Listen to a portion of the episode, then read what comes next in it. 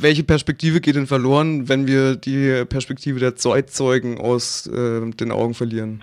Die Perspektive des unmittelbaren Erlebens und unmittelbaren Erleidens und die Perspektive der Verarbeitung dieses unmittelbaren Erlebens und Vermeidens. Es wird dann jetzt an den nachfolgenden Generationen also an uns liegen, die Bedeutsamkeit dieser Erfahrung gesellschaftlich weiterzugeben. Jetzt gibt es in Freiburg seit längerem Auseinandersetzungen um das Gedenken am Platz der alten Synagoge.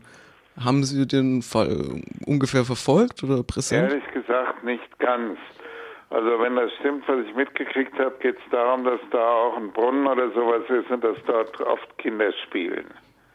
Ja, tatsächlich geht es um die Form des Gedenkens und ähm, dass es von, von der jüdischen Gemeinde als pietätlos empfunden wird, dass da eben Kinder im Sommer spielen, ja. dass da sehr viel Betrieb ist. Aber das ist anders kaum äh, zu machen. Dasselbe Problem haben wir hier in äh, Berlin mit dem Denkmal an die ermordeten Juden Europas, das jetzt gerade 20 Jahre alt geworden ist, also äh, das Stehlenfeld vor dem Deutschen Reichstag da gibt es Skateboarder, da gibt es knutschende Pärchen, äh, da gibt es äh, Touristen, die sich heiter und leicht äh, bekleidet mit dem äh, Handy fotografieren. Das ist in öffentlichen Räumen leider nicht anders möglich. Könnte man die Frage auch provokanter stellen und dann noch fragen, ob es diesen diese eine Position der Zeitzeugin überhaupt gibt? Also mindestens was die Unmenschlichkeit des nationalsozialistischen Regimes angeht, glaube ich, dass es genau diese eine Position gibt. Ja, in der Frage, was die Ursachen dieser Unmenschlichkeit sind, äh, wird es natürlich divergierende, verschiedene Meinungen und Analysen geben. Jetzt schneiden Sie schon das nächste Thema an. Zurzeit äh, ist ja gerade eine Debatte entbrannt über den Wechsel an der Spitze des Jüdischen Museums.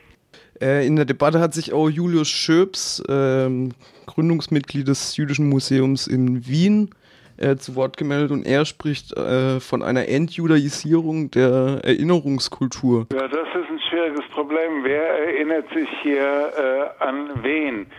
Also wenn man so will, ist es ja die deutsche, die nicht-jüdische Gesellschaft, äh, die sich ähm, an die Geschichte der Juden in den deutschsprachigen Ländern mit diesem Museum erinnern wollte.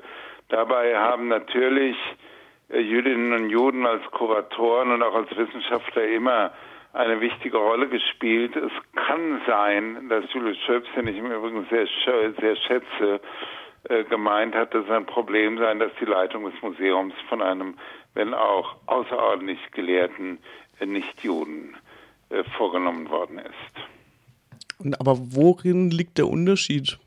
Können Sie, also können Sie das nachvollziehen oder können Sie ehrlich gesagt äh, nicht ganz. Es könnte sein, dass Julius Schöps andere Vorstellungen hatte, wie das äh, Judentum äh, dort präsentiert wird. Ich selbst bin relativ oft im Jüdischen Museum gewesen und davon kann überhaupt keine Rede sein. Jüdisches Kulturgut, Tora-Rollen, Schriften und anderes sind dort wirklich in ausreichender Quantität dargestellt und museografisch hervorragend präsentiert worden. In diesem Urteil kann ich Schöps nicht zustimmen. Sehen Sie gerade bei steigendem Antisemitismus in der Gesellschaft, steigendem Rassismus in der Gesellschaft die Gefahr, dass hier eine Debattenvielfalt äh, geschlossen wird? Ja, äh, ich empfinde die Art und Weise, wie Peter Schäfer zum Rücktritt äh, gedrängt wurde, weil er ohne Anführungszeichen hat durchgehen lassen, ohne dass er es wusste, dass 240 jüdische und israelische Wissenschaftler der Meinung sind, äh, dass BDS nicht antisemitisch sei. Das ist eine gehörige Einschränkung des Pluralismus. Ja, das sehe ich, diese Gefahr sehe ich. Was ist denn das Problematische daran, äh, den Pluralismus an der Stelle zu beschneiden? Der Pluralismus äh, Pluralismus ist immer ein Wert an sich und die Meinung, die diese 240 Jüden, jüdischen und israelischen Wissenschaftlerinnen und Wissenschaftler geäußert haben, war ja nun in keinem Sinne äh, antisemitisch. Und deswegen äh, ist das eine ja, Beschneidung der freien Meinungsäußerung, beziehungsweise, und das ist in der jüdischen Tradition ganz ungewohnt eine geringe Achtung dessen, was ausgewiesene Gelehrte zu solchen strittigen Fragen meinen. In einem Interview mit dem äh, Deutschlandfunk haben sie es sogar noch ein bisschen spitzer und schärfer äh, formuliert. Sie sprechen von einer Hexenjagd oder McCarthyismus. Können Sie da bestimmte Akteure ausmachen oder wer jagt da jetzt wen? Naja, also Leute, die auch nur im Verdacht stehen, etwas mit BDS zu tun zu haben, äh, denen wird vorgeworfen, antisemitisch zu sein und also dann versucht man die am Reden äh, zu hindern. Also ich habe etwa, aber ich kann das jetzt nicht beweisen, gehört, äh, in Dresden hat die deutsch-israelische Gesellschaft gefordert, äh, dass der Historiker Moshe Zimmermann und der ehemalige israelische Botschafter in äh, Berlin, Shimon Stein, bei irgendwelchen Israelwochen nicht reden sollen, weil sie auch dieser anderen Meinung sind als der israelischen Regierung und des Deutschen Bundestages. Können Sie sich diese Angst irgendwie erklären? Hängt es tatsächlich mit dem äh, gesellschaftlichen Klima zusammen? Das glaube ich nicht. Äh, also ich bin immer noch der Meinung, dass das zurückgeht auf dieses sogenannte Non-Paper der israelischen Regierung äh, und ein wahrscheinliches Schreiben von Netanyahu an Angela Merkel, in dem er zur Diskussion gestellt hat, ob man dem Jüdischen Museum, ob seiner Jerusalem-Ausstellung nicht die Mittel kürzen könne. Aber inwiefern betrifft es die jüdische Gemeinde?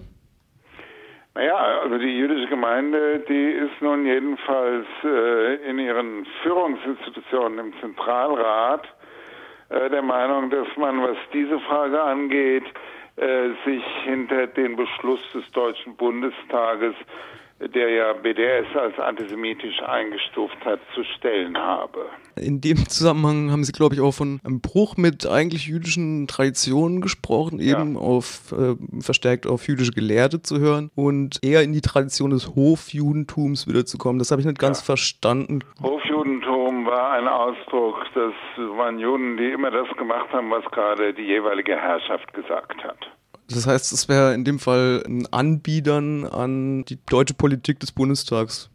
Ich fürchte, dass das bei einigen der Akteure so gewesen ist, ja. Also ich habe tatsächlich einen Mitarbeiter des Zentralrats gesprochen, der mir am Rande einer Veranstaltung sagt, es kann nicht sein, dass eine nachgeordnete Behörde, eine nachgeordnete Bundesbehörde sich gegen Beschlüsse des Deutschen Bundestages wendet. Und dann habe ich äh, dem der Person klarzumachen versucht, dass Museen wie auch Orchester und Theater keine nachgeordneten Behörden sind.